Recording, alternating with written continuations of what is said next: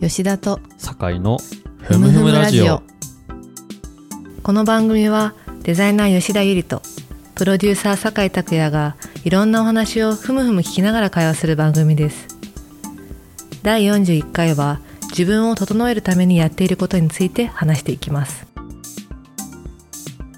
はい回ってますね回ってますよはいよろしくお願いしますろしくお願いしますふむふむふむふむふむ今日チャイのシャツ着てますそねうこれねすいごくね着やすいんです吉田さんチャイグッズ結構持ってますからねそうそんなめちゃくちゃファンってわけじゃないんですけはいど、はいなんか可愛くて買ってしまったやグつッズ可愛いのありますよね、うあんそういうアーティストいませんその本当は超なんかその例えば宮沢駅さんのファンってすごいじゃないですか、うんあそこまで別に傾倒してるわけじゃないけどなんかあのグッズがすごい秀逸なアーティストさんとかって言いあまあパフュームとかもそうかもしれないですねあ確かに確かに確かにパフュームはでもちゃんとがっつりファンな気がするけどがっつりファンな気がするけうどんせんそんなそ今ん日もなよろ今しくお願い日し今ま日もよすろしくお願いし ますいいお日頃 でいいお日頃で今日はですね、はい多分ね聞いたことある人多いと思うんですけど、はいなんかタモリの話をしたくてはいはいはいはいタモリさんねタモリさんはいはいでなんかタモリさんってなんか昔はうんうん江頭、まあ、江頭ちゃんも今はなんかもうハートフルというか素敵な人みたいな印象になってるけど、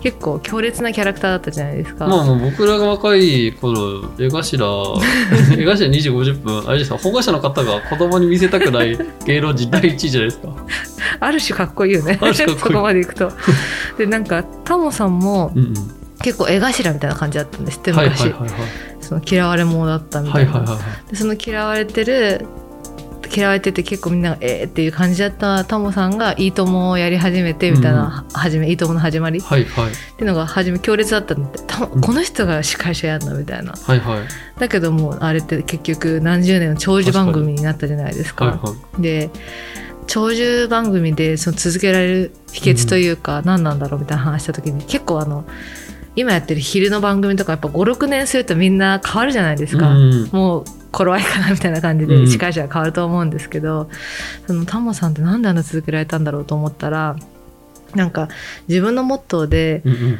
まあ、いいともとかって月から金まで、どうまでかな月金だったどっちだっけど多分ねどどうまでやってたっけどうは、あれかも月金の、なんか、ダイジェストダイジェストだった。はいはいはいはい。で、まあ、ほぼ週5でやってるわけじゃないですうか。んうん、で、その時に、なんで続けられたんですかって質問された時に、反省をしないことですって言ったらしいんですよ。すごいですね。日々、その、昨日のことってものを反省しないでいると、続けられるんですっていうふうに答えたらしいんですよね。うんなるほどなるほど。なんかその、はあの、モモットーというかインタビューの話を聞いたときに、確かに私30年とか続けられてることって、ほぼ皆無なんですよ。はいはいはいはい、あありますそんな。 30年前から今も続けてやってること。まあちょっと、いいともって何年やってたんだろうな。うんうん。何十年やるみたいな、その10年単位とかありますやってること。 10年あ、単で位もノで。ートや、ノートはやってるかもねあ。ノートはまあ10年単位でやってるでしょ、うんあとは、あの、もう、その、当時レースとかでしたけど、その自転車はずっと乗ってるかも。いいともは32年間でした。 32年間。すすごごいいねね。すごいね。他なんだろうな私ないんだよなちょうど10年前ぐらいから、その、ラジオを聞くって習慣が、その、み染みついたのはそれぐらいかもあ。、そうなんですね。なんかあの、当時、まだ、僕、ウォークマン、その、MP4 のウォークマンわかりをます使よってて、で、エモいですね。あの、なんかね、うん。ラジオを聞けた気がするんだよね。あの、はいはいはいちっちゃい、その、メカだけど。うん。で、そ、そ、その、僕、その、10代って茨城県に住んでいて、うん。その、多分ち、住んでた場所の地形的に、その電波を拾いづらいのか、うん。その、なんか、例えば NHK のあの英会話とかあるじゃないラジオ英会話とか。うんうんうんああいうのも聞きたいなって思っても聞けないぐらい、うんもう電波がガサガサのエリアにいて、うんなんうんか10代は全くラジオとか一切興味なくて、うんで、社会人とかで家にいる時間の時にふと自分の持ってるウォークマンとか、うんあ、ラジオも拾えるんだと思って、うんもう適当にラジオ、まあ J-Wave が僕好きな J-Wave にその合わせて、適当に放置してその家でダラダラするっていう習慣ができ始めたのが10年前ぐらい。うーんでもそれはなんかいいともみたいなことじゃなくて、そのあれだよね、もうちょっとその、なんか、ダラダラ習慣みたいなことだね。なんか、そうですね。そその受け身もだけど、じゅ受動的じゃなくて、なんか、ん受動的活動、活動として何かやり始めてるっていうのは、でもノートかなそれノで言ートうぐと。らいかななんかと、うん本当になんか、ひ日々のなんか、取り留めのないことまとめたりとか。それがもうちょっとなんかね、あの、俳句とかさ、うん。創作活動だったらいいんだけどね、写真とえか。でもさ、日記とかもさ、続けられる人もなかなかいないわけじゃないですあか。ー、ほぼ日日記ってことであ、しょほぼ日記っすね。ほぼ日すごい記。 10年分は確実にある。 10年分はもう確実にありますね。ああ、すごい。今、引っ越しでまとめてますけど、はい。そうね、そうね。何冊くらいあるんだろうね。いや、もうちょっと想像できない。だって、数えてみたら、こんな。段ボールの中、めちゃくちゃ重たいもん、ノートの段ボールが。へそう。100とかを超えてるかも。ー。あ、いすごい。や、すごいっすよ。あの、すごいですね量量量としては、マジで。そう、そんなぐらいの量の、うんまあ、あのノートは確かに継続してますなあ。ー坂田区で言うとノート。うんうんうん。それぐらいかな。あと、まあ、まあ、仕事になっちゃってるから、け結果的に継続はしてるけど、まあ、カカメラとかね。うん。え、ノートの話にちょっと戻ると、はい、どうぞどうぞ。書き始めたのはいつなんでしたっけ書き始めたのは大学生ぐらいかも。あ、でもそうなんだ。それくらいでもうそんな量なんだ。そうね。で、あの大学の就活かもしんない。へえ。就活をきっかけに、なんかその、毎日いろいろなとこ行って、説明会とかやるじゃない、うん受けて、うんでこう、な何やんなきゃとかっていうのが、なんか、就活始まる前ぐらいって、大学生って言うてもなんか割とダラダラ過ごすじゃないうん。いよいよやることが増えるし、うんで、その卒論まとめなきゃいけないとか、うんなんかいろいろやることが増えてった時に、もうなんかももっとにぐちゃぐちゃぐちゃっても全部、とりあえずなんかやることとか、 思ったこととか、説明会のこととかも全部とりあえず書いておいて、うんこれさえ開けばわかるよ全部書いてあるっていうのを、うんうん状態を始めたのはその頃からかな。えー、で、なんかその、よくある、こういうふうにするといいよとかっていう本を読んだわけでもなく、自分で書いてみようって思ったら、おすごいハマってたってことだ。自分に合ってたってことだ。そうね、うんまあなんかあの、一時いろんなエヴァーノートとか、うん。なんかああいうのも試したけど、うん。まあ今でもね、たうんまに、あの、Mac のメモ帳とかうん。使いますけど、うん。なんだかんだノートずっと使ってるよね。 やっぱアナログのね。そうね。うん。なんか、真っ青な紙にとりあえずやんなきゃいけないことと困ってることとか、あの、まあ、僕よくテンパるんで、うんうもうその目の前のなんかその頭痛の種とかを書いとくんですよ。ん。あ頭痛だって本当に頭痛、その、なんか、二重丸頭痛の種とか書きますからね。あ。あえー、 いいですね。自分の悩んだ奇あ跡とがそ出のる。誰、なんかさ、この年になって、うん自分の心情を吐露すると、うん。みんな困るんで、うん。その、なんかその、何をしたらいいか分かんないって時は、本当に何をしたらいいか分かんないって書いたりし ます。かわいい。 なんか、誰々さんに相談を、あ、もちろんこういうこういうのややめたいんだけど、うん相談をしようと思ったんだけど、うんあの、対応が冷たかったとかね。あかわいい。いじけちゃってるじゃないです か。私なんか結構、私も紙なんですよ。はいはいはいでも、ノートにまとめてはなくて、はいはいはい。その日とか、一週間にやりたいことを書書くんですよ、ひたすら。うんで、書いて、潰していく、消していくっていう作業をして、捨てるのがすごい好きなんですけど、うんなんで、私は蓄積じゃなくて、もうどんどん消費型はいはいはいはい。なんですけど、すごい嫌なことがあったりするじゃないですか。うんうんうんそ。したら紙に書くんですよ。はい。で、ぐしゃぐしゃっすんのぐ。しゃ、破いて、はいぐしゃぐしゃってして忘れるっていう方法があっ忘れて、ちょっと闇だけど ね。ガーって書いて、もうぐしゃぐしゃぐしゃってやってやると、すっきりする。で、そのまま捨てちゃうんですけなど、るほど。あの、もしそのストレス、周りに出しづらい人はそれすごいおすすめです。 紙に書いて捨てるっていうね。そう。なんかその暴言とかあるじゃないですか。はいはいはい普段自分が使いたくない言葉とかも書いちゃうんですよ。はいはいはいはい。で、書いたこと、あの、発言した言葉って結局目に見えないし、たうだんただの空気分解されるだけなんだけど、はいはい。なんか行った時のダメージで自分もちょっと負ってるんですよね。はいはいはいは行ってしまった自分みたいな。はいはいなんだけど、紙って結局自分しか目にしないじゃないですか。い。はいはい。なんか言葉も別に、なんだろう、自分が一人部屋でさ、この、あのークッションを殴りながらやって、 な殴りなながら放った暴言とか誰かに伝わらないかもしれないんですけど、それってなんか感情を引っ張られるんですよね。はいはいはいはズズズズってなるって、はいはいはいそうじゃなくて、もう紙に、A4 とかの紙に嫌なこととか、なんでだったかとか、ぐしゃぐしゃ、くそーとかって書くんですよね。はいは暴言とかも書くんですよ。はいはい普段使っちゃいけないなのとい。か。はいはそれをビリビリに破いたりくしゃくしゃにすると、そこの、なんだろう、もやもやしてた黒い自分も一緒に捨てれる感じがして、結構スッキリしますよ。い。なるほどね。そう、私の。人にぶつけないっていうね。ぶつけるとね、後からあの時怖かったってはいはい嫌じゃないですか。 なるほどね。そうそうそう。そういう感じがあると。そうそう。続けることね、続けることね、なんかその、うん結局なんかこういうことしかつつ続けてないかも。他のことはいろいろなんか、難しいことは続かないよね。でもさ、それこそさ継続系で言うとさ、他にどういう例があるんだろう、例えば。うちの父親はずっと何十年、それこそ30年単位、もっとかなうんうん単位でずっと英語のうん、翻訳を毎日やるっていうのをやってる。えー、え、じゃあ何英語の、なんか本本を読むの本を、なんかね、本を置くじゃないですか。うんで、パソコンでうん英文をバーって打って、うんうん。で、それをそのまま翻訳してっていう作業を、うんうんもう何十年もずーっとやってる。えー、え、その、え、ちなみにおお父さんはそういう、大学の専門もそういうのだったのいや、全然です。全然です。うん。えー、なんか、日記みみたいな感じで、それこそ。作業作業だね、どっちかっていうと。そうそうそう。えー、多分好きなんだと思うんですけどえ、ー、ずーっとやってる。私が物心ついた頃からやってるから相当ですね。そ整うんだろうね。ああ、そうかもね。あサウナ的なあのね、な、なんで僕ノートやってるかって、整うからですよ。あもうしあっ。ちゃかめっちゃかになるんだよ。なるほどね。あ、でもそれはわかるかもな。昨日の夜中とかも、電気消して寝る前に、うんなんかこのまま寝入ったら多分なんか僕もやもやはし、ちゃうそのだらけると思ったんですうよ。んうんもう本当に眠たいし、だけど、ちょっと起きてノートを出して、うん。うん最後にやることとかをシャカシャカってやって、うんでもあの今日タスク漏れがさっきあったこと気づきましたけどね。うまんうんうんうんあ、。そんな毎日ですよ、本当あ、でも、整うっていうこといいですね。英語の翻訳をして整ったりとか、そう。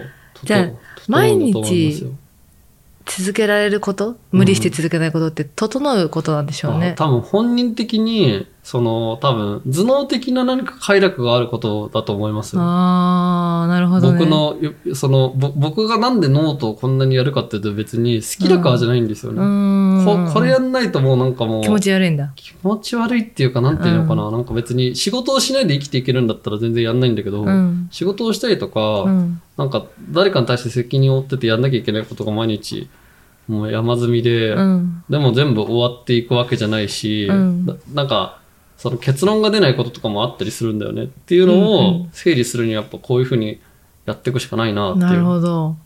見つけた方法なんです ね。つけた方法だね。でもなんか、これよりもっといい方法があったらね、やりたいんだけど。今のところ、 トップでいい結んだ局。なんかいろんなアプリが出てはうん更新され、また新しいのが出てとかあるけどなんだかねあんまりそのしっくりくる今のとこデバイスはアプリは出てないなって感じですね。うんなんかそれ思うんですけど、うんうん私たちってもともとちょっと話してるかもなんだけど、うんあの本とか紙で触ってたじゃないですか、うんうん紙の本うんで今電子書籍とかも主流になってきてるけうど、んうん紙を知ってるからやっぱ紙好きだなとかって、うん紙本ってなんかややっぱ捨てれないなとか思うんですけど、うん電子書籍から入った子はもう紙触れないみたいな話があるらしくて、あそうなんですか。触れないは言い過ぎだけど入ってこない内容がええ電子書籍の方が読みやすい読みやすいって人が現れるんだ。そうもう現れ始めててええそうって私はやっぱり本来基本やっぱり基本というか一番初めにその媒体として本があったわけじゃないですかうんだからその、減りはするけど完全にもうなくなるうん絶滅はないと思うんですよ、は本いって、はいはいはい少なくはなるけどね。はいはいってなった時にだから消えはしないけどやっぱり入門として電子書籍から入った人はそれが慣れちゃってるから、うんうんそのなんだ紙の本に触れてないから違和感というか自分の多分整うになんないんだと思うんですよね。ええで今坂田さんがやっぱノートを続けてるのってうんうん自分たちの幼少期ってこういうデバイスなんてないじゃないですかパソコンちょっとあったり触ったりしたけど、うんで私もやっぱりアナログの方が自分的には整うしうんやっぱ近いんですよね感覚、うんうん自分の五感と近いうん手で持ったり触ったりするものがだけど今のさ子供たちとかさちょっともう大学生くらいもそうだと思うけど、うん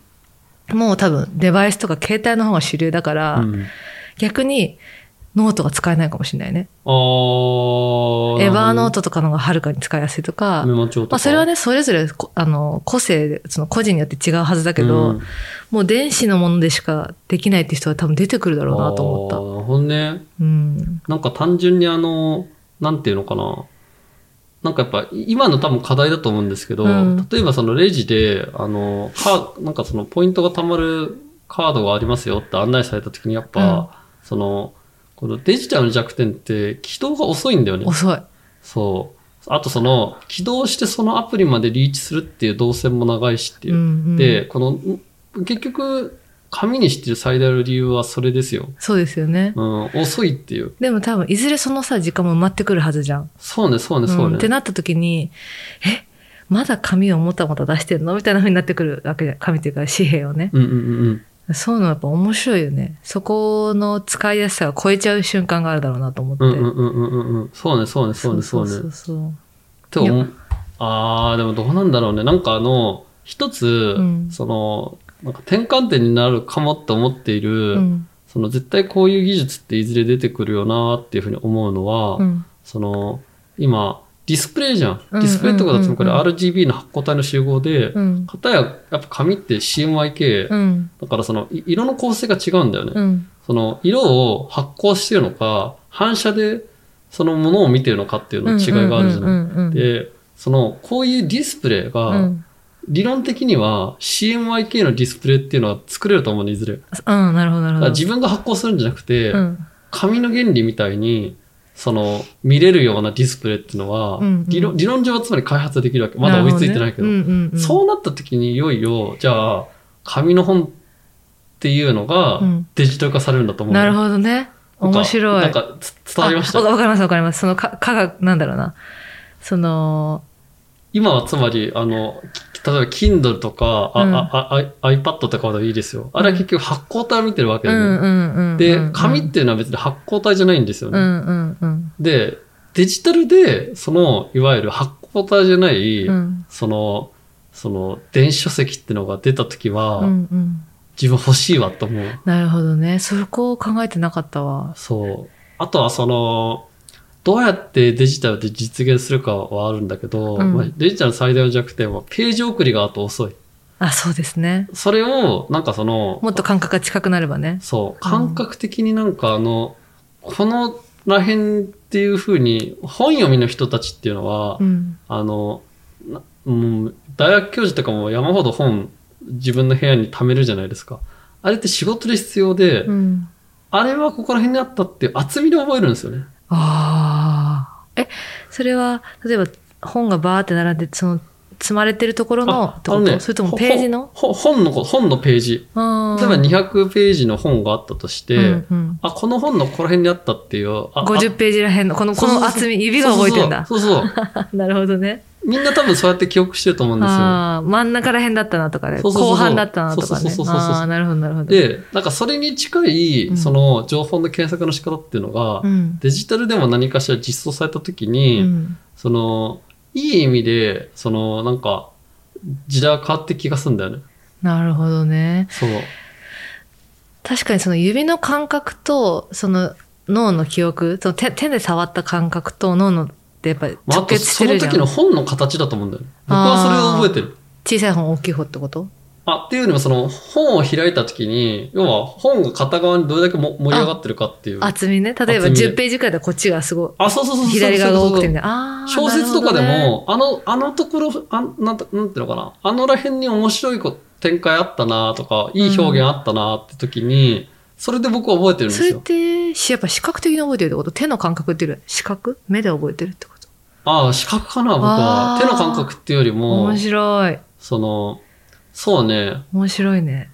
あ、なんか、それが、おなんか、その紙の本の良さかなってすごい思うんですよね。確かに確かに。それは、Kindle にはないね。そう、Kindle だと、その、常にそのページが、そあのの、目の前にあるからねっていう。なんだろう。えーそういう起伏がないからね。起伏が物にないかねら。。そうそうそうそう。ある意味平均だしね。そうそうそうそうそうそう。ああ、そういうの思ったことなかったな。そう。私、あんまりその本読まないんであれなんですけど、その、Kindle の、とかも、なんだろうな。私結構その本読んでてもちろん面白い本とかも好きなんだけど、あの最後の10ページくらい読むのが結構快感なんですうんよ。うん。なんだろうそ終れわ、終わってくフィる。クショフンで。ィクションでも何でも。うんうん。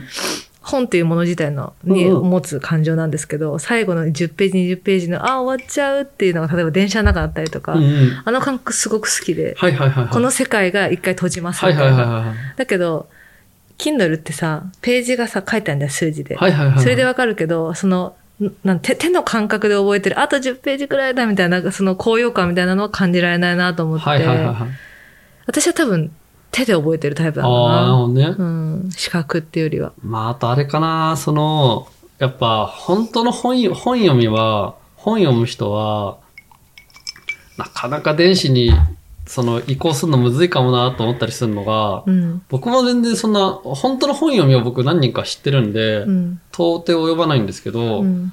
世の中の平均よりは本読む好きの方だと僕は思う人間としては、あの、パラパラって読んだ時に、うん。僕が欲しい情報が入ってるかどうかっていうのを察知するの超大事なんですよ、読書って。うん。で、まず目次見てバーって読んだ後に、うんパラパラパラって読んだ時に、あ、こういうこと書いてある本かってなって、うん読むか読まないか決めるみたいな。うん。うん。うん。うん。で、それが、やっぱり、電子の弱さってそれなんですよ。その、ああ、なるほど、だから遅いんですよね。ね。電子ってめちゃくちゃ遅いんですよ。その、うんもう圧倒的なスピードでパラパラパラってやった読んだ時に、うん。そのもうお、その、なんていうのかな。ちょっと多分、違う形で読んでるんですよ。うん。うん。その全部を読んでるってよりも、大まかにこういうこと書いてあるなっていう。んうんで、それ、それができないのがやっぱきついよね。えー、な私その感覚なくてあのよく言うじゃないですかほ本読む方って目次とかで内容を大体把握してパラパラって見てあそうそうそうそう。面白いか面白くないか分かるみたいなそうそうそうそ面う白い自分が興味があ出るかそうそうそう。必要かどうかってあことそうそうそうう。そうだけど私やっぱそこまでやっぱ読んでないっていうのもあるから経験値が圧倒的に少なくてあのなんだこれっていうのもやっぱ読んじゃうん ですよしばらく気づかないで読んじゃうんですけど、それが全然違うんだ電子そうと紙だとそうね。電子だとやっぱこうやって、ペペってやっても、その、そのページとしてババって表示されるんだけど、うんなんかやっぱ紙の本ってあの独特のあのなんか、なんか、あ本当に早めくりっていうの、パラパラパラっていうそのう、が、なんか、うちの父がそれなんですよ。完全に坂拓さんと同じで、その、バーって読んで、目次と内容バーって読んで、だから多分あんま当たりはずじゃないか、ないと思うんですけそうど、ね、そうね、そうね、そうね。そのスキル超いいなと思ってたけど、 多分あの、たくさん読んで経験値が積まれてるからできることなんだろうけど、ななんだろう、なんかね、あとね、それをやって読んだ方が、あとね、中身が入りやすいかも。ああ、そうなんだ。うん、なんか闇雲に読んでいくと結局、この本がどこに向かうかっていうのが、うん大きな本ほど、うん。その、分かってた方がいいじゃないっうん。ていうのを、うん。なんか、だから、あれだよね。よく難しい本を挫折するあるあるっていうのうが、んうんうんうんそれをやらないからかもって思っなてるほどね。それってなんかコツあるんですかコツうん。コツはね、なんか私結構目次も初めに読んでこういう話なんだと思うんだけどあれとかもやっぱキャッチコピーの世界じゃないですかどんだけそこの文章の目次で惹かれるかとか。はいはい。でであ面白そうだなとか思うんだけどあとパラパラって見た時にそれがあでもな自分が興味があるものないものの区別がついてないだけなのかもしれないんですけどそのさーっと見てあこういう本なのねっていうところまでたどり着かないんだよね。 ああ、なんだろうね。なんかね、あのー多分、読書にはうんいろんな、その、なんていうのかな。だから僕の個人的な体験ね、うんうんうんを言うと、うんやっぱり、その、なんか、ちっちゃい子に、うん例えば本読みなさいとか言われるじゃん、親から。そういいう時期から始まって本好きじゃなかったけど、うん自分に当たる本がうん世の中にはうん数百とか数万に一つあるんだって思うと、うんうんまたこんな面白い本出会いたいと思って読み始めるわけ。うんでも外れる。で、うん外れる、外れもを聞聞くと、うん当時まだ僕、面白くない本を閉じるってことができなかったから、うんうんそうんうの、んまあ、ダメージ負っちゃうわけよ。わかります前その話しましたよそうそねうなんかあのそうそうそう途中でやめるそう。あの勇気がない勇みた気いながあって、そう。で、それを、その、回避するために、だからその、好き、面白いと思うとこだけ読むっていうことをだんだん覚えていくわけ。うんうんで、さらに、いろんな本が世の中にある中で、正うん直その、なんていうのかな、なんかね、自分がもう読まなくてもいいかもっていう本と、うんやっぱ挑戦した方がいいなっていう本があるっていう本に気づくの。うんうんで、まあそれの最たる例が、なんかあれだよね、なんかその、すごい煽ってくるビジネス本うんとか自己啓発本とかね。えそれって読めます いや、だから当時、大切なことは書いてあるのかなと思って読んでたんだけど、うんあと気づくからもういいわと。分かったと。分かったと。で、そういう本を何冊か読むと、うん。その本っぽい特徴ってわかるわけよね。はいはいではい。それをもうパラパラパラって読んで、あ、うんこれはもうそういう系かと。うん。ちょっともう他そっのと人にね、、戻してね。そうそっとじしてね、うん他の人に読んでもらってくださいと。うん。っていう風な。なるほど、ね。そうそうそうそうそうそうで、もちろんあれですよ、うんあの、その、世界的名著っていくつかあるじゃないですか。はい。よ夜の霧とか。うんうんうん、 夜の霧ご存知ですかあうの、んあの、夜の霧っていうのは、うんえっと、有名な、えっと、心理学者なのかな、あの人は。心理学者で、あの、収容所に入れられた経験があるんだけど、生還して、うんした人の、ししその、収容所の時うのん体験記とその時にその感じたこととかうをん書いたい超名著、へえ。夜と霧っていう。あ、その、よ夜夜と霧に紛れて死はやってくるっていうね。へえ。その、まあ、結構えぐい本ですよ。やっぱ難しすぎる。いや難しくない全あ、然難。しくはないんだ。それは学術書ではないから。あ、そっかそっかそっか。体験記。そっかそっかそっか。あのークリスマスを超えると、うん死者が増えるっていう結構リアルな話がありますよ。へえ。さ楽しいことなくなっちゃうってことそのその本が、その本がなんで、うんその世界的な大ベストセラーで今でも読み継がれるかっていうと、結局、希望がないと人はうん生きて、死んでしまうってこと死んでしまうってことが書いてある。あ、そうなんだで。その人はなんで希望を持ってずっと、その、生きて、この本を出版できてるかっていうと、この、そその、なんか、や、や、やばい状況を後世に語り継がねばっていう、義務。い義務感と希望を持っ て、なるほどあの、そう、夜と霧。へえ。で、なんで夜と霧って言ったかっていうと、なんかすごいわわかりやすい、あの、これ、ビクトール・フランクルっていう人のね、へえ。この夜と霧は1946年出版されたナチスの、えー強制収容所体験に基づいた、えー書籍作品であるとうね。んまあなんかこれなんかは、なんていうの、そうた対局だよね、さっきの。うんうんうんあのビジネス本とかとの対局の、うんあ、これはまあよ読んでよかったなと。うん。でこう、こういう本はパラパラよ読みますよ。ちゃんとぐっちくり読む。じっくり読むんだ。 でもそれはう。もうぜ前提としても、名著って知ってるからね。あーなるほど、なるほど。だからその、グレーなゾーンもあったりするけどね。なんか、あの、ビジネス本とか、その、自己啓発とかって本ってもう5万とあるじゃないではいすはいか。はいはい。なんか私の知り合いの本棚に、もうその自己啓発本の本しかないみたいな子がいるんです けど、もうね、その本同士が喧嘩してるの。はいはいは い。わかりますあー主主張がね、 そうそう主張がじゃんけんこにのなっちゃってるんだこよのね。本読んで、この本読んで、ちょっとぐしゃぐしゃにならならないみたいな。わかる。なんか、自由に生き、例えばね、あ、ちょっと忘れたけど、自由に楽しく生きるにはってなると、ししっかり例えば、はいはいはいはいまっすぐ生きるんだって、なんかちょっと違う、それちょっと違くないみたいなのとかはいはいはいはがい、。自己啓発本が喧嘩してるのがちょっと面白いなとなる思ほっどて。ね。で、それ悩んでんですよね、その個人も。はいはい。ちなみにこ僕個人的に思ったのが、そういう経験を経て、うん僕的な表現ですよ、うんセクシーな本棚っ ていう、僕的な表現があるんですよ。面白いそうね。セクシーな本棚って、その、あれですよ、その、うんあの写真、ちょエッチな写真集とかがうん並んでるって本棚じゃなくて、この人は、うんその、いい本棚をうん整えてるっていう人がいるんですよ。うん、うん。僕の知り合いい。何人か。うん。そういう人たちのことを僕はセクシーだって。あ、いい本だ。色、色っぽい。でへ、ー僕、家に帰ってきて、まだ色っぽくねえなと思って、ちょっとこうやって出したり引っ込めたりして、わびたりあこの本が悪さしてるんだと思って、えー、面白やっいた。りするんですよ。はいはいで、はい。ちょっとやっぱり、やっぱ色っぽくないなっていう本棚、本棚はそういう自己啓発とか、なんかその生、ななんか本当に生々しいタイトルって言ったらうんう今、んうん。なんかそういうなんかそなの、んか、その、答え出過ぎじゃねってことあ、なんそうですそうけど、そう要そはう。。そうそうそう。そうそうそうそういう。楽しい生き方とかさ。そうそうそうそう。まあ、なんか節約の本とか別にいいと思うんだけど、その性格に対してのその、まあ、それ、そういう自己啓発はそれがやっぱ、やっぱ分かりやすくなきゃいけないってことが大前提にあるからだと思うんですけど、もはい。うさ、人格が喧嘩してるのよね、本の。だけど今のそのセクシーな本、いや本棚っていいですね。あの、有名なさ、ドイツにさ、タシェンだっけ、なんかあの、もうなんか、あの、画集とかばっか出してる有名な本、本の出版社あるじゃないたうんタシェン、なんだっけあれ、ちょっと待ってね。名前がそ出こてはやっぱセクシーな本棚ですかそう、ちょっと待ってね。てかあの、よく思うのが、いい本屋さんってあるじゃないですか。はいはいはい。やっぱセクシーじゃないですか。かる坂田さんの言葉を借りると。そうそうそうそう。で、何でもありゃいいってもんじゃないなって思いもあるわけいで や、すよ。そうそうそうそう。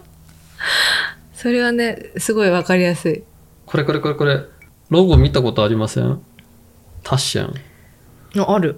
タッシェンの本はね、うん。どれもいいんですよ。へえだ。からそのタッシェンの本棚がたくさんあると、うん。あのあ、本棚にタッシェンとかあったりするとやっぱセクシーだよね。ああーとはその、なんだろう、なんかあの、ちょっと思想系の本とかね。あなんか、僕の知り合いに山本くんって人がいるんですけど、うんうん山本くんの本棚はね、あの色っぽいですよー。。あ、色っぽいんだ。こういうのとか写真集とか、素敵ですあね。の、なんか森、森山大道とかうんね、うんうんああいう写真集とかあったりとうんか、うんうん。あとその、なんだろう、なんかあの、書よ、書を捨てよ、街に出よとかさ、ああいう、なんかちょっとその、当時のさ、うん。そういう、あの、あの人誰だ っけうん検索してばっかする今日。ちょっと。寺山修司とかね。うんうんうんうんうんうん。なんかそ、うそそういう本とか、あとその、マキュベリの君主論と かね。ある、置いてある本棚の人はう、ん。信頼できるよね、正直あ。やっぱでも人格出ますよね、正そう直。そうそうそうそうそう。ん出ると思う。いやそれがなんか、うんまあ別にもう、その、別に否定はしないんだけど、うんその、今の僕だったら、うん何か人、なんかその、組織とか悩んだ時とかうに、ん、読むとしたうら、ん。本当海外の、うん。とか全、全世界の大ベストセラー、ティール組織とかね。うんうんうんうん。と、か、か、うんもうマキャベリの君主論とか読むと思うの。うんうん。マキャベリだっけまあなんかあるんですよ。うんうん君主論って超、超、それもちょあのこ古典の本があって名著うんうん名著があってとかっていう。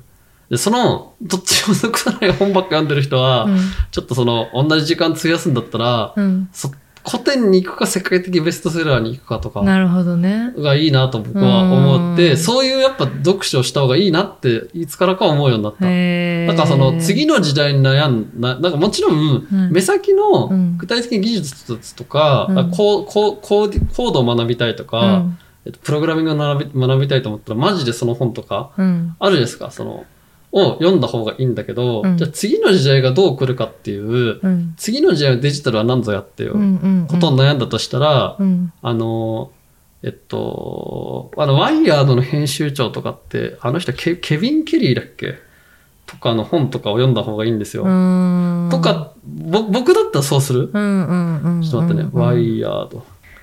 え、いいワードだな。色っぽい本だなって。そう。いや、個人的に僕は本棚を、うん。あ、ケビン・ケリーねう。んうん。ケビン・ケリリーさん。ワイヤードの創刊編集長の人です。うんうんうでん。ケビン・ケリーの本もね、当たりめちゃくちゃ多いんですよ。ごへー存知ですかあも読んだことないでう、す。ワイヤードって、そのもうテック系の超有名な本じゃないですか。うんうんうん。でね、主な著作物、例えばね、いくつかね、おあの、テクニウムとかね、うんうんテクニウム、テクノロジーどこにもか、これも10年前なんで、うん。もうちょっと、あ、これ、えっと、インターネットの次に来るものとかね、うんうんうんこれ日本の、うんうんこれ放題なんですけど、こういうのもめっちゃいいですよ。へえ。そういうの読んだ後っうて、んうん。なんだろう。仕事に直結とかじゃなくてもう、んうん。あ、でもね、うんめっちゃいい本はダイレクトに書いてあるわけじゃないんだけど、うん目先の自分のうんヒントになるようなインスピレーションが入ってくる。あ、なるほどね。そう。で、あの、答え出してる系の本ってあるじゃん。あ、私ね、それがあんま好きじゃないんですよ。あれね、うんよよくない、やっぱり。そう、そうですあよね。れもう宗教だから、本当に。えなんかやっぱ自己啓発はそれを感じるんですよ。そうそうそうそうまあでもあんま、あんまそれを否定するのもおかしな話なんだやっぱ悩んでる時ってこういう本読むと、うん答え絶対書いてないじゃん。うん、書いてないんだけど、なんかね、あ、僕が今、例えばもうプレゼンでも何でもいい。プレゼンの次のアイデア考えてる時とかでも、なんかね、こういう知の巨人系の人の本読む読んでると、答え分かってくる。ああ、だだし、自分の中にはやっぱしか答え出せないじゃん、究極。そうそうそうそうそう。なんかさ、紐づけんだろうね。そうう。ん。うん。しなんだろう、やっぱケビン・ケリーとか、みたいな人が、うんあこの人がこう考えてたとか、私はこう考えて、思考がここに入ってたわけ。っはいはいはいシンキングとかアイデアとかのプロセスがうんうんうんうん。ていうのを辿ると、うんこの凡人ですらちょっとこのケビン・ケリーが何考えたかっていうのを、うん。その、僕も見よう見まねできるわけよ。ちょっと触れるんだね。触れるわけっていうんんんっていうのは面白いよねって。なるほどね。ななんなんかいつの間にかこうもうごっと読書の話いしてやいるのや、すごい面白いです。そのいやなんかその、あの、やっぱ本棚は色っぽくした方がいいよ。えそうだね。そう今思いました。あだの、し、著名なデザイナーの本とか高いんだけど、うん。その古本屋とか行った時に、うん。安くたまに売ってたりするじゃないですうか。んうんそれこそなんかあの古き古い時代のなんか資生堂デザイン室とかうんうんうのん資料集とかこの前ちょっとどっからは入った時にあってうんよかったですよ。そう、なんかね、最近、デザイン業界もちょっと宗教化してたりして、うん本にね、うん。宗教化っていうことはちょっと語弊があるかも、なんかあの、自己啓発っぽかったりするのが最近増えてるんですよ。誰とは言わんが。え、言わんが。言わんが。確かにそういう本出てるそうでね。しょで、なんか、坂田さんも読んでみて、うんあれはあんまだったなとかやっぱ言ってたりするじゃないですか。そのまあまあまあまあ。業界ちょっと、おちょっとね具体的な名前出せないけどね。そうそう、お口チャックだけど。そうそうお口チャックだけどお口チャックだけど。確かに。で、なった時に、結構、やっぱ過去の、その、それこそ、資生堂が何十年って歴史があって、デザイン室の話とか、そういうものは、いいのはめちゃくちゃわかる。ね。あうんの、あと、まあ、ファッションの世界だけどね、あの、もう、もう、もう畳んじゃったんだっけあの、節モードセミナーをを立ち上げた、長島節さんみたいなさ、名前の人いなかったっけそれ畳んじゃってるかも。畳んじゃってるかもだよね。うんうんあまあでも、ちょっと、当時のさ、は結構一世風靡したじゃうない、んうんうん。ああいうちょっとファッション学校としてって、うん。あの人の本とか面白かったね。うん。まあだからやっぱ、いもう本、いつの頃か今日ちょっと本の話ばっかりしているけど、やいや、いいですえね。な何が言いたいかというと、やっぱうん色っぽい本,、本が、ほ色っぽい本を読んだ方がいいと思う。そうですだからね。デザインもさ、うん。直近のあのなんかもうなんか、答えがもう表紙に書いてあるみたいな本じゃなくて、あのブ、 ブルーノ・ムナーリでいいんでしたっけなんかあの、うんうんうんわかるデザインのなんかちょっと教教科書みたいな本と書いてる、うんうんあれイタリア人なのかあの人。あっちの人人だよね、あっちの本。ありますよ、うちに本。あ、あれす、いいよね、なんうか。ん。ああいうの読んだ持ってたくなるからねそうそうそうそう。そそうそう。あもうわかるわ、その、あの、 その、私のし知り合いの子の本だ、その自己啓発のやつとかでう。やちょっと色っぽくくないし、やっぱり。そう、ちょっと色っぽくなくて、う んでその子自身は素敵だし、可愛いんだけど、なんか悩んでんだよね。うんうん。一回その本全部捨てたらってやっぱ思う もんね。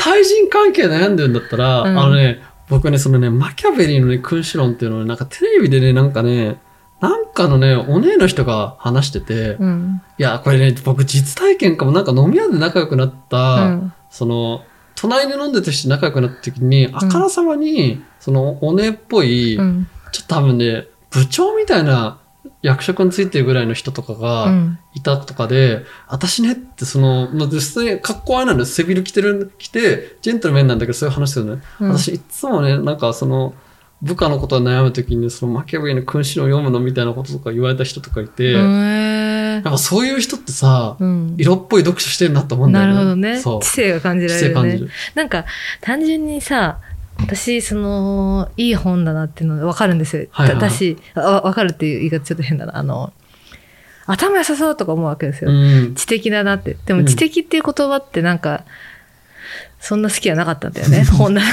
て知的ってだから、はいはいあのありきたりというか本がいっぱいあるから知的みたいな、はいだけど色っぽいっていうワードすごくぴったりくるわあ、いいでしょ。うんあだからこれからね使いますそう、あのね、うん本棚が色っぽくなると、面白い人になりだますよし。だしその本人も色気出るかも、そう、本、あのね、その方が色っぽいよ。本当の意味で色っぽい。そうだよねそう、あの、薄着になることが色っぽいじゃねえんだか、なるほなどいねないからと思いますよ。僕は深みがある方がね深みがある方が。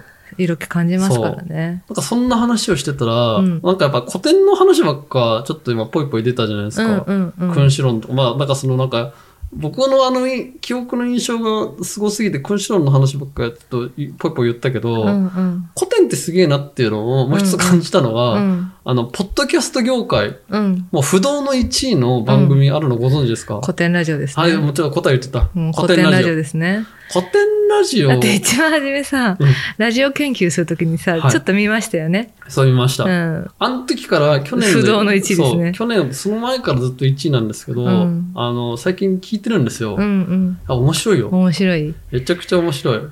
なんか吉、田さんはちょっと聞いたことある。はい、あの、そんな毎週とか全部を聞き、なんかやっぱすっごい量あるから、すごい量ある。全部聞くの超大変じゃないですか。でし老舗なんだよね、まず結そう、構。老舗ですよね。で、私、私も、その、坂田さんとラジオし始めてからラジオ調べて、あこの人たちが1位なんだって聞いたって感じだったから、うんうん全然終えてないん ですよ。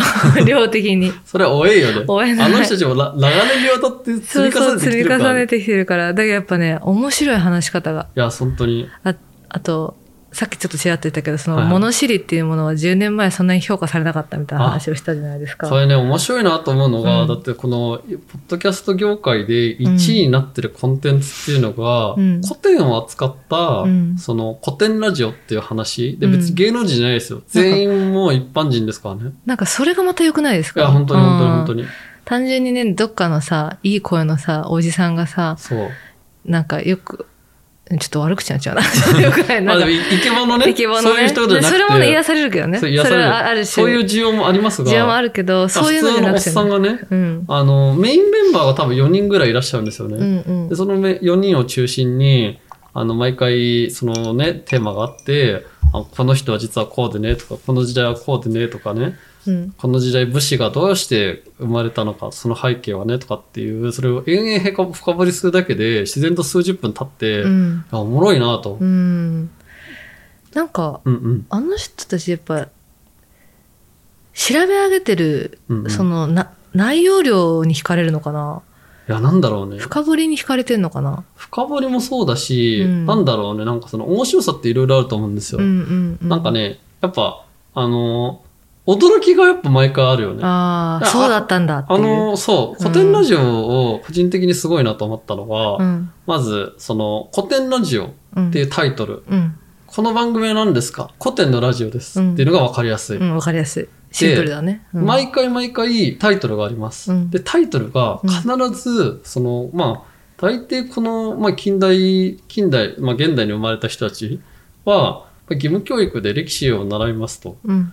よっぽど居眠りしてた人じゃない限り、うんある程度入ってる、つその、ま聞いたことああ、るね。そう、古代からね。ね、なんとなくキーワード聞いてるから、ルソーって言われたうんりうんしても、ああまあまあ、フランスの思想からそんな人いたなとか、うんうんうん。ガンジー。ああ、まあなんか、あの、ず、ず、ず、ずだぼろの布の的っ てね、確かなんかあの、ちょっと徳の積んだそうなそう人が使用紙に乗ってたなとか、得が高い人ねっていそうう、ね。非暴力とか確かに書いてあったなとかさ、うんある程度のさ、わかるじゃない、うん古典ラジオの次も、その、秀逸なところってのは、毎回のテーマっていうのが、うんかんほとんどの人にとって、前提知識があるの。うん。うんうんうんうんうん。その上で、それを超えてくる驚きがそのトークの中に入ってるわけ。うん。で、さらにですよ、僕すごいなと思ったのが、続きが気になるの。ああ。その続きっていうのはつまりイコール世界史のこの、なんかその流れに沿った続きがあるわけよ、必ず。うんっていう続きっていうのが、またみんなの前提知識で知ってるわけ。うん。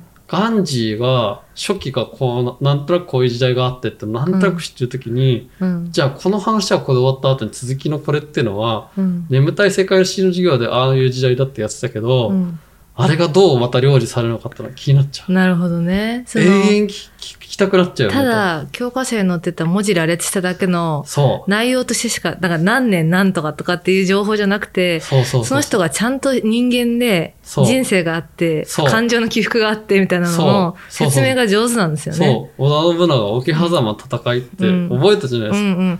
あんなの記号だもんそうね。。記号、だけど、うん織田信長にはこういう時代、その時代背景があって、うんこういう人で、こういう家家があって、おと,、うんおとんが何やってて、うんそういう時のな、な、な、んだから、んえっ、と、兄弟はこういうふうにいてとか、うん、そうなんか教科書で見ちゃってるとどうしても織田信長っていうひ一人のそうそういう織田信長っていう生き物がいたみたいな感じになっちゃうじゃないですそうかそうそうそう人種というか、まあ、だと、その、と特殊なエピソードばっかさ、引っ張られるからなんね引っ張られるじゃん。なんかその、父親の葬式でなんか、あの、なんだっけ、い位牌ぶちまけたとかなんだっけ、なんかあるじゃない、そういうエピーソードが。とんでもないやつねこあ骨壺ひっくり返したっけなんかんうんあるよね。とでもそ、そういうエピソードだけじゃないんだよね。う大んうん人信長はっていう。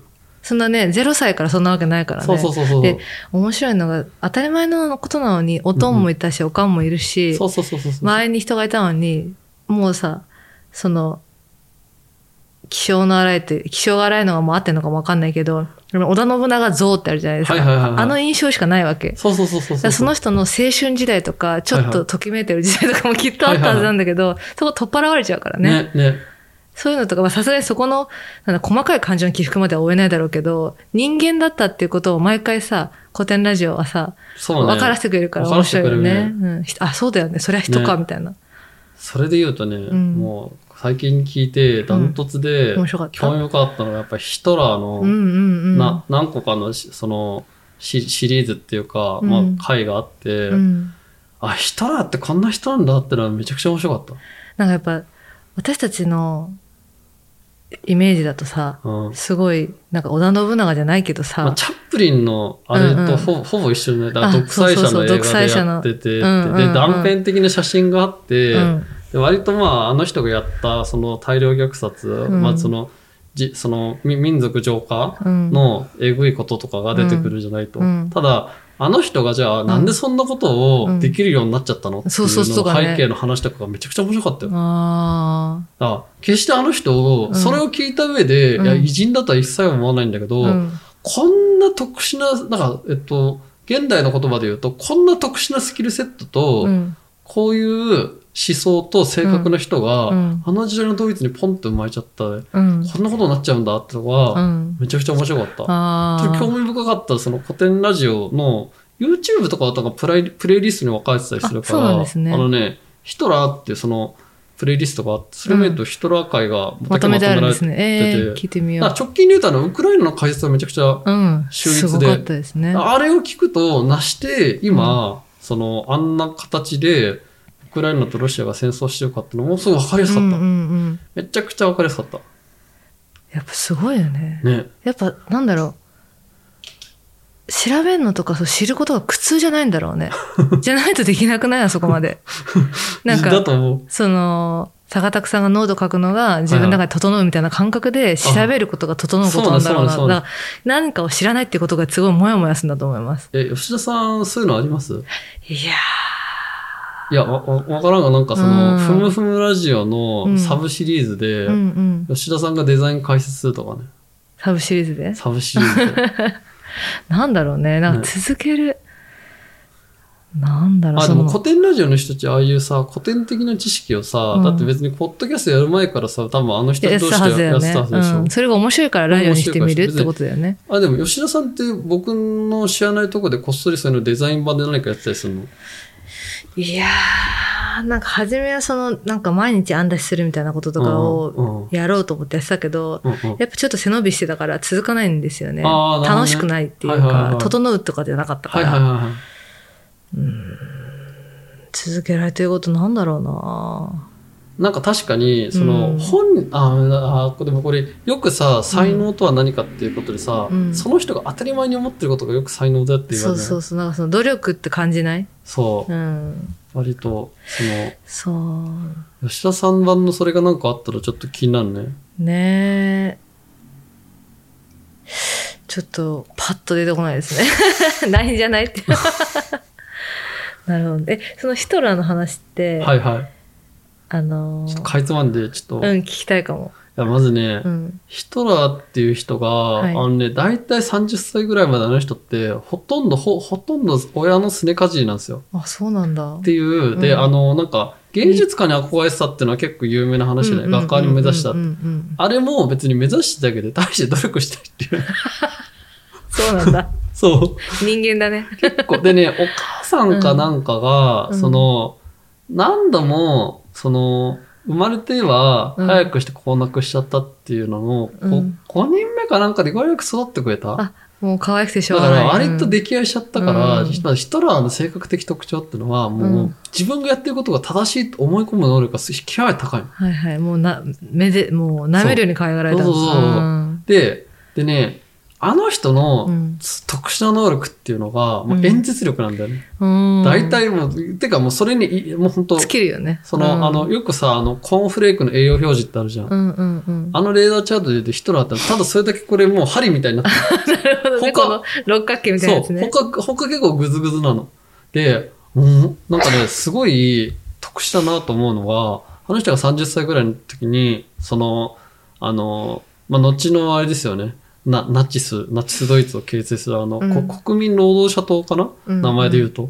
と出会うんだよね。うん。で、それで、あ前、なんかその、党大会かなんかに 来てたヒトラーとかが、なんかその人たちを論破してた時に、うんうんあれ、こいつって結構弁が立つんじゃないと思ったって。これちなみに全部古典ラジオの受けうん売り。うんうん。で、そそそのヒトラーに、 あの、あの、せ政党ってやっぱお金がないとやっていけないから、その、ななんていうのおお応援者っていうのああいう、うんうんうんだからサポーターとその寄付みたいなのを募らせるために、演演説とかやらせると、一人だけめっちゃそれが、その、人とお金が集まったの。うんうんうんうん。で、あれあれよという間に、集金できたんだ。しそうあと支持者が集まっちゃって、うんうん。その、当時、うんもうドイツ国内でも弱小の党だったのが、いつの間にか、 あの、第一党になっちゃって、うんうん。あの人首相になっちゃうんだよね、ついにと。うんうんで、あの、その、これもね、古典ラジオで、その、ヒトラーの演説の特徴っていうのうがん。解説されてて、うんあの、で、ちょっとね、興味を持った方は、うん。あの、ちょっと見てもらうと、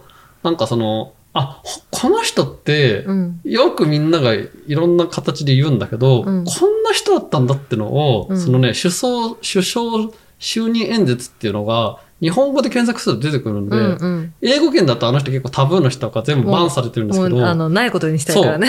日本コンテンツちょっとあるん で、うんうんあれはなんかそのね、おしゃべりっていうかなんか、ああいうのうをんなんか一つの参考事例として、ちょっと、 それって和訳が出るってこと和訳全部出てるあへえ。で、まずね、それ、あの、後で吉田さんにも見せるんですけど、うんうんまず、首相演説の前のなんか、司会進行みたいなおっさんがいて、うんなんかね、ドイツギャド、ドイツジョークなんかなんかわかんないんだけど、なんかちょっと、あの、シリアスとそういうの交えながら、今日の演説はのざ座禅前座をその人が温めた後に、ヒトラーがこうやってやってきてうん演説するの。うん。で、その、なんか最初は、あ、でも最初も結構あの人独特の喋り方なんだけど、うんそれでもやっぱ抑えるの。うん。抑えるんだけど、うん。その、やっぱ仮想的っていうか、だからあの人、あの人は、 その、まあ、まず、ドイツ国民はいかに誇り高き素晴らしい民族かってことうを、んまず上昇淡々と言いながら、うんでも今私たちは我慢の時うをん。迎えてるみたいなことを言いながら、それはなんで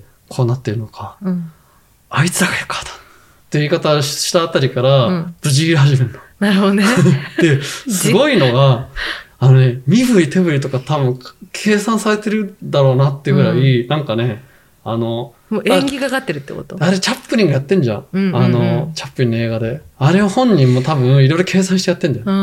もうなんかその、あの、ななんだかねんかっつってやるときのこの手のこんな感じとかね。うんうん。すごいの。あとちプょっルとプル見せプまルプすルみたいな。すごいもういかんの。うん。なんだけども、当時の国民っていうのは、もうそのすごい、あの、当時のさ、インフレとかあったら第一次世界大戦後うんのパン買うだけで数、す1兆円とか何億円みたいな、うんうん。経験してるから、もうみみんなも怒ってるわけ。それとも、うんそうだそうだみたいな。うんうん。すごいあの熱気とか。うんうん。あの人は怒りを断ち切りつけるっていうの、そこんなに、そうスイッチを入れる人そう、なんだね。もう天才だったってういう。だん。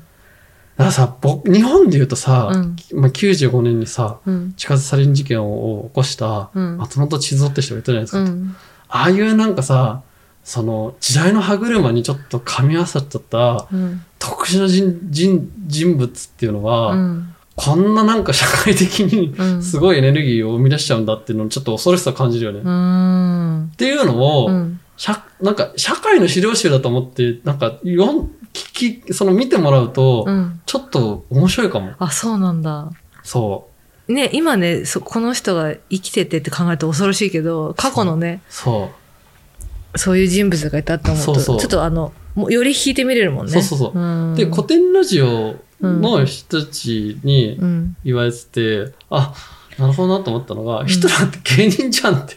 もうね、やってる口が。結局、うんおしゃべりで人集めてお金集めて、うんで、その、それをあの人は怒りの、を、わその、なんていうの、あの、あの、かき立てるっていうのに特化してたけど、あ、でもやってること芸人と大体似てんねっていう話ね。なるほどね。でも、基本、政治ってそうだよね。誠実そう。で、で、家になんだねヒ。ヒトラーのすごいところっていうのが、それだけしかダメで、うん。割と制作とか、もろもろは、あんまり全然良くないんだよね。あ、そうなんだ。で、その演説、演説だけ。すごいねあ。の、ヒトラーのすごいとこってのが、あの、ちょっと今さ、話題になったあのロロシアの代表いるじゃないですか。うんあの人もめちゃくちゃ合意をしてんのとかさ、私利私欲でいろいろやってるってのもうんうん。あるじゃないですか。うん。ヒトラーって、まあ、あんなにだってその独裁政権を得てやってるから、うん。ああいうことできたはずなのうに、ん。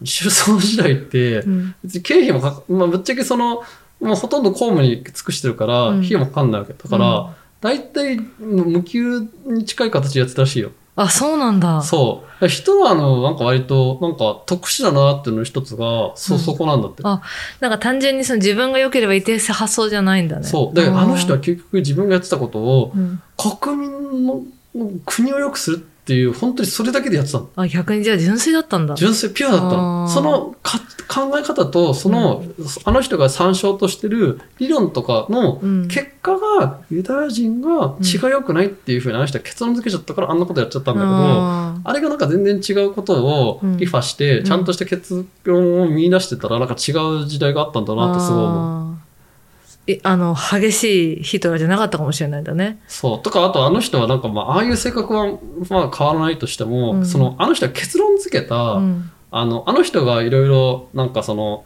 あの人に考えた結果、やっぱその、ユダヤ人の血が良くないんだとうん。いうふうにあの人は結論付けちゃったから、うん。その、なんかその、未来のために、ユダヤ人を、その、血をなくすことが、その、懸命であるってことだ。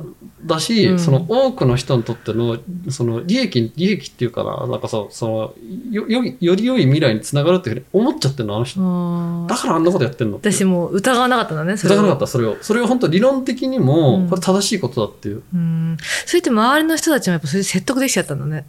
どう説得できちゃったの。あー科学もそこまで発展した。あ、そうかそうかそうか。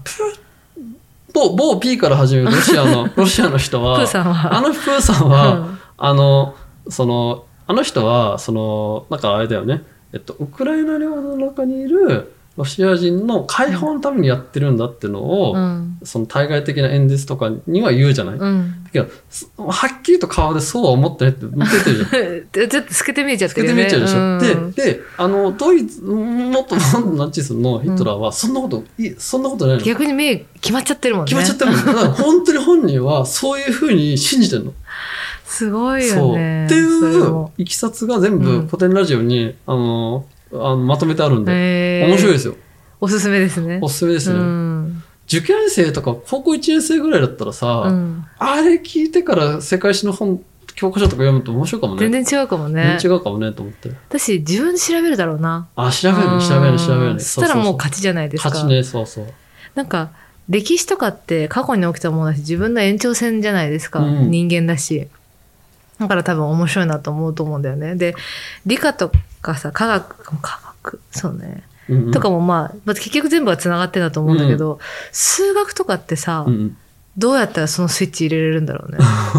あ、その学びの欲のそう、なんかあの、やっぱりさ、人間がやってることだから面白いじゃん。はいはいはいで究極数学だって人間が生んでんだと思うんだけど、はいはなんか、歴史とかは、なんかスイッチがそれそれで考えると、あの、入れやすいかなと思ったんだよね。はいはいはい国語とかも読書とかさ、いはいはいはいはい。その色っぽい本棚の話じゃないけど、はいはいはい。なんかあの、数学って、そういうスイッチあんのかなって今ふと思った。いや数学やってたから。僕が数学一番いいなと思ったのが、うんあの数学だけなんでこの答えが違ってるのかっていうのが、うんもうあの認めざるも得ないぐらいはっきりとうんダメですってのが言われちゃうの、ああ、もう答えが決まってるってことあちなみに各教科っていうのは、んなぜその教科を勉強するのかっていううん背景があるわけ、うんうん、うん。で数学っていうのはなんでそれを学ぶかっていうと、うん間違ったこととかを、うん、なんかさ国語ってうん、ちょっとその現代文とかって論述があった時に、うん、これが違うっていうのっていうのは、うん。割とその、なんて言ってね、理理論ではあるんだけど、うんうんうんちょっとじゃあその突っ込んでいった時に、結局そうやって常識とかの話になってくるんだよね。受受け取り方とかの話数学だけ、それが唯一、うん理論によってうん間違いが正される。ってうーんのは唯一なの。うんうんうんうんうんほ他の教科と比べてる時そう。にね物理と科学ってそれがベースとなってる自然現象の法則があった上でのことなんだけど、数学で完全に客観的なうんことで、その、あ、つまり、うんその、数学を勉強しなかった危険性っていうのは、うんその、思い込みとかが違ってるんだってことが正される経験がなくなっちゃうの。あえーそれ面白いだってそういうことそかの数学を勉強した時に、う最後気づくわけ。うあん、全部最初に教科書に定理って書いてあった。ここに書いてあった通りのことを僕が間違って解釈してたからこういう間違いは全部起きてたんだなってことに気づく。じゃああれって単純に数字を強くするとかじゃなくてそういう間違いがあるとかそういうことを気づくためそうね。あ、思い込みを、そのなんかあの、ひっくり返すため。ええ面白いなんかそういうふうに思ったことない抽わ抽抽象的な言い方しか言えないんですけど、ええわかりやすいですよあある程度勉強すると気づくわけ。あ、教科書に全部書いてある通りに考えればいいの に、通りに考えてなかったんだなってういう。ーんなるほどねそうそうそうそうそう。ああ、はいはいはいはい。全部、はいあ、でもここに全部書いてあった、最初って。そうだそうだってなってそうそうそう。あ、で、あ、確かにさ、さここの定理っていうのを、こう、なんていうの、曲解してたわっていう。あーそれの経験を得れる科目なんだねそうそうそうだから、その、だから歴史で言うと、歴史の話ずっとしてるけど、それは、なんか人類の営みと、および教うん教養と、うんあとその、そこから学ぶ、その、演疫的に、うん、あの、なんか推測される、次の事例を良くしていこうみたいなヒントを学びましょうってことだよね。なるほどね教養とっていう。なんかさよくさ言う言うというか聞く言葉なんですけどその中高とかで勉強したり、まあ、大大学はその専門でやってる子とか、まあ、大学行くだけっていう子もいるから様々だと思うんですけど、うそのこの科目が結局勉強してても将来使わないじゃんっあ、ていうふうに言う子多いじゃんっていう子多いじゃないですかだからはいだけど、私はそうは思ってないのはいね、はい。だけど勉強そんなできなかったんだけど、はいはいなんか正直自分が生きたいるその瞬間まで使うか使わないかって分かんないじゃんはいはいはい。って思うから無駄だと思ってないんだけど、今坂田さんが言ってくれたみたいに、その数学はこういうことをその間違ってるとか、そういうことを体験するための科目であるとそうか、そうそう。そういうことを序盤に大人から教えてもらってたら科目の取り組み方違うだろうなと思あっあた。ー、だから全部の科目理由があるんですよ。数学やる意味ないじゃんっていう人は、数学以外のことで、うん。あの、100%論理で否定されるってことを経験しないんですよ。あーで、結、局、現代文も、こう思ったらそれでいいじゃないですかと。うんうん、歴史でも結局、過去の出来事じゃないですかっていうふうに言われちゃうじゃん。うん。で、だから自分、あその数学を学ばなかった人生っていうのは、その、でも多くの人は多分そこまで経験しないと思うんだけど、うんうんうん数学の学ぶ理由ってのはそれなの。なるほど、ね。論理によってあなたの考え方が、えっと、一切えうん正しくないですって、うんこういうふうに書いてあることっていうのをちゃんと理解してくださいっていうことをた体験するっていうのは数学以外できないの。あ面白い、その話。そうそうそう。なるほどねでそ、そんなに理論だってるがゆえに、自然科学の共通言語として数学は使われるわけよ。うん、そうですよね。繋がってるもんね。そうそうそうそう。えーそうそう。それってさ、全然今回じゃなくていいんだけうど、んうんうん国語はこういうことのためだねとかっていうのを当てはめていきたいね。さっき、あの、ちらっと言いましたけど、うんおおおむねやっぱありますよ、全部。それはそうですよね。まあ、結局、げ英語と国語、英語と現代文は、まあ、白い意味で言語でしょ、うん。言語と。で、えっと、理科と社会っていうのも、究極、その、ここの、この世界の出来事うんうん。の,、あの理理解だよね。うんうん、理解を科学的にするかっていうのと、それを、えっと、その情報的にするかどうかっていうね。うんうんうんうん、で、数学はそれの、ちょっと、その、あれだよね、架け橋的に、うんまあ、理論の言語だからね、こうんれうは。んうんうんうんうん、プラス理論の言語と理論のその積み立て上がりなので、うん間違ったことをしたときに、うんあの、100%間違ってますよっていうことうを、ん、その、突き突つけられる。きつけられるのだってんんんいう唯一の分野っていええう。面白い。そういうふうに考えると全然違うかも、科目の聞き向そうきそう合いそ方うそうが。。そうそうそうそれ一番初めにさ、言ってほしいね。中学校1年生とか。あまーな、なんかに書いてあるはずだよ。あでなもんかさ、、そういう文の、部科学省とかあ、は。そうなんだ。いや、どこで読んだかわかんないんだけど、でもそういう風な背景があるのよ。面白いね。そう。っていうふうに言うと、な、なんでこういうのを学ばなきゃいけないのかっての、なんかおおむねわかるでしょ。わかる。そうそうそうそう。最近科目にさダンスとか増えてるのはさ、はいはいはいやっぱあれかな体力 そのまあちょっとずもうちょっとあれかなな。あ、でもそのさ、もともあるとはずだよね体育っていうのはさ、あの軍隊教育から始まったじゃない、うんうん、うん、僕らみたいな世代は。うんうん、もうちょっととそれを、なんか、あなんかアクティビティにしてんじゃないかな。かなってことなのかねな、。結局なんかいろいろ話したけど、タモリが、えっと、習慣化してあて、そうだからその習慣的にやってることのつながりかはいはらいはい本に発展して、あでも電子書籍の話とかしてなかった一時してでたしてたも本の話ばっかしていつの間にか古典ラジオで ワーキャー盛り上がったのそういいですねあの古典ラジオマジであの面白いんで、うんあのふむふむは我々結構勉強できるよねそうあの、うんうんふむふむ聞いてくださる方すごい嬉しいんですけど、うんあの世の中にはもっと面白いコンテンツもたくさんあるんで、うんうんあのぜひ聞いてみてねでもふんふんも忘れないでもら って、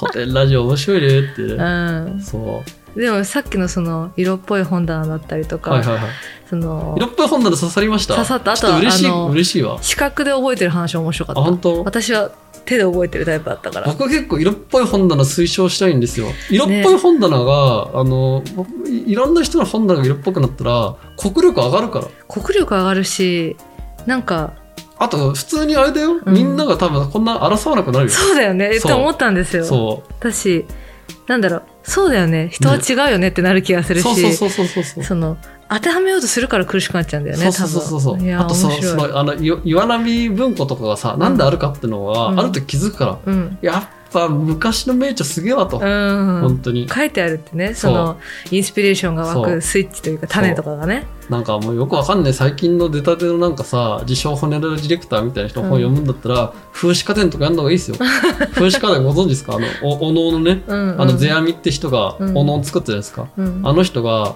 まあ間違いここれもちょっとまあえいつかの回に、うん、はい、でもぜひねその名著の古いものを古典だったっけ、はいはいとかねを見ると、はいい、ろんな答え、はい答えじゃなくてヒントが詰まってるヒントが詰まってるね、そう思考考をたどるにねいいからねその過去のね素晴はらしいさっきところでちょっとね今日はこれぐらいにし ますかちょっとね喋りすぎたもうねもう2時間くらい喋っちゃいそうだからね ではではありがとうございましたありがとうございますふんふんふんふん